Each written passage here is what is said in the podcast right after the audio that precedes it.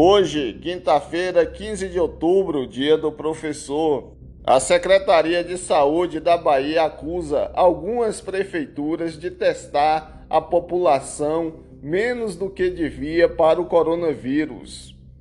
Segundo o secretário de Saúde Fábio Vilas Boas, essa testagem em massa não atende os interesses do pleito eleitoral nem para prefeito e nem para vereador.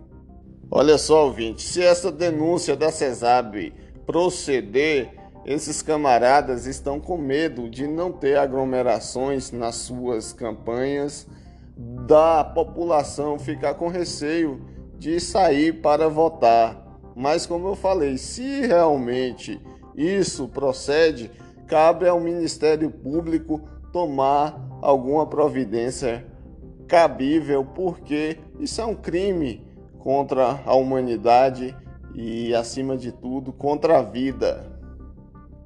E meu nome é Marcelo Baiano. Cole comigo que eu vou lhe falar o que foi informação e notícia nas últimas 24 horas em Vitória da Conquista e região.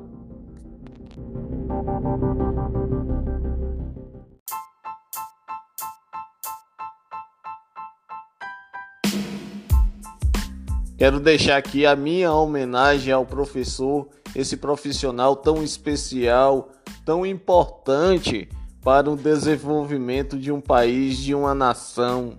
Quando uma nação, um gestor investe no professor, está investindo em um futuro brilhante, em uma maior qualidade de vida para a sua população.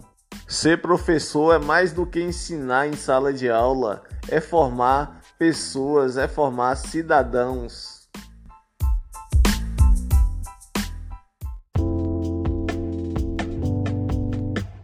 Boletim epidemiológico de Vitória da Conquista. Nessa quarta-feira, 14, a Secretaria de Saúde informou mais uma morte pelo novo coronavírus. Se trata de uma mulher de 75 anos, moradora do Patagônia.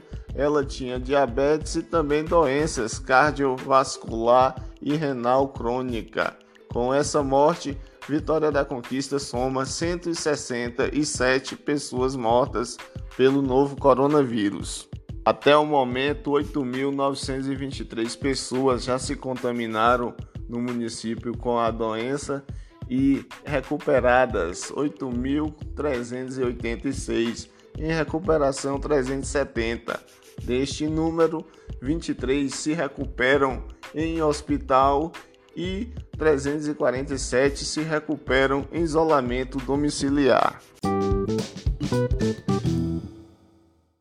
Tem candidatos ao pleito 2020 por aí que tá fazendo propaganda irregular, fake news, mas o TSE está de olho Confira na reportagem de Tiago Maculino. Com a proximidade das eleições, a Justiça Eleitoral aumenta os cuidados contra as propagandas eleitorais irregulares. A propaganda eleitoral busca trazer votos e está direcionada a influenciar a vontade do eleitorado para induzir que determinado candidato é o mais apto ao cargo eletivo. Em época de pleito, Há quem desafie a legislação eleitoral para promover a candidatura. Entre os atos de propaganda não permitidos pela Justiça Eleitoral que são passíveis de denúncia estão a utilização de outdoors e o uso de santinhos. O advogado especialista em direito eleitoral, Gustavo Dantas, explica que as penas por propaganda eleitoral irregular variam de multas até a reclusão do candidato. Pode ser aplicado multa, que a multa não resolver, né, em caso extremo. Também isso pode ser considerado um, um ilícito penal a pena né, pode variar de acordo com o Código Eleitoral. Constitui como propaganda irregular a realização de showmício, confecção, utilização, distribuição de camisetas, chaveiros, bonés, brindes, né, feito pelo comitê do candidato com se autorização dele. Para manter contato amplo e direto com a população, o Tribunal Superior Eleitoral aprimorou o aplicativo Pardal, que existe desde as eleições de 2014. Entre as mudanças, o denunciante passa a receber um e-mail de confirmação da denúncia e terá que explicar com fotos e texto o conteúdo a ser denunciado. Por meio de um filtro, o aplicativo aceita apenas as denúncias relacionadas ao poder de polícia da Justiça Eleitoral e, quando não as aceitar, oferece o contato da ouvidoria do Ministério Público mais próximo O juiz auxiliar da presidência do TSE, Sandro Nunes Vieira, explica que o aprimoramento do aplicativo teve como objetivo facilitar a comunicação com o cidadão pelo meio eletrônico. A ideia foi facilitar para o cidadão a comunicação pelo meio eletrônico, mas ao mesmo tempo criar uma ferramenta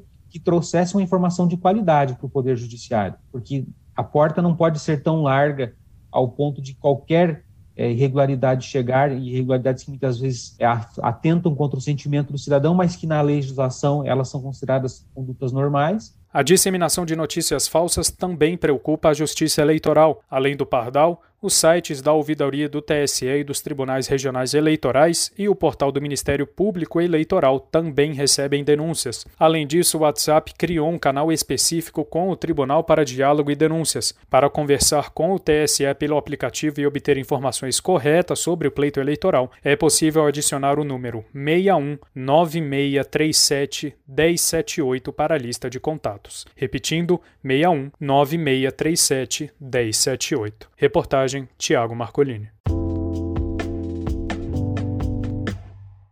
Vamos falar agora de boa notícia. O auxílio emergencial de proteção, emprego e a renda foi prorrogado até o dia 31 de dezembro de 2020. Foi assinado o decreto pelo presidente Jair Bolsonaro e publicado no Diário Oficial dessa quarta-feira 14 o benefício permite a redução da carga horária de até 70% ou suspensão da jornada de trabalho. Aí o governo federal, né, entra com a outra parte que seria do empregador.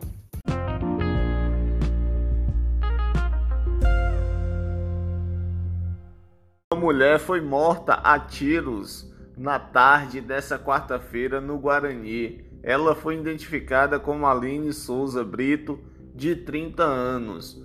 A polícia ainda investiga a autoria e motivação do crime. Campeonato Brasileiro da Série D.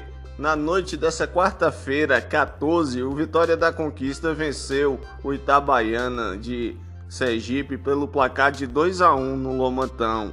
E com o tropeço do ABC do Rio Grande do Norte, que perdeu para o Cururipe de Alagoas por 1 a 0, o Bode soma 10 pontos e assume a liderança do grupo A4, o grupo Folha de Papel da Série D.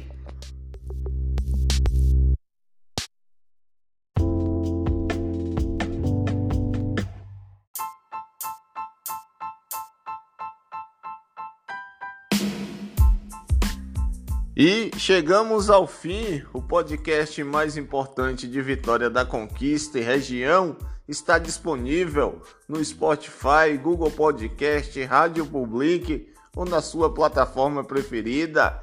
O que, é que você está achando dessas eleições, dessa campanha eleitoral 2020 para prefeito e vereador?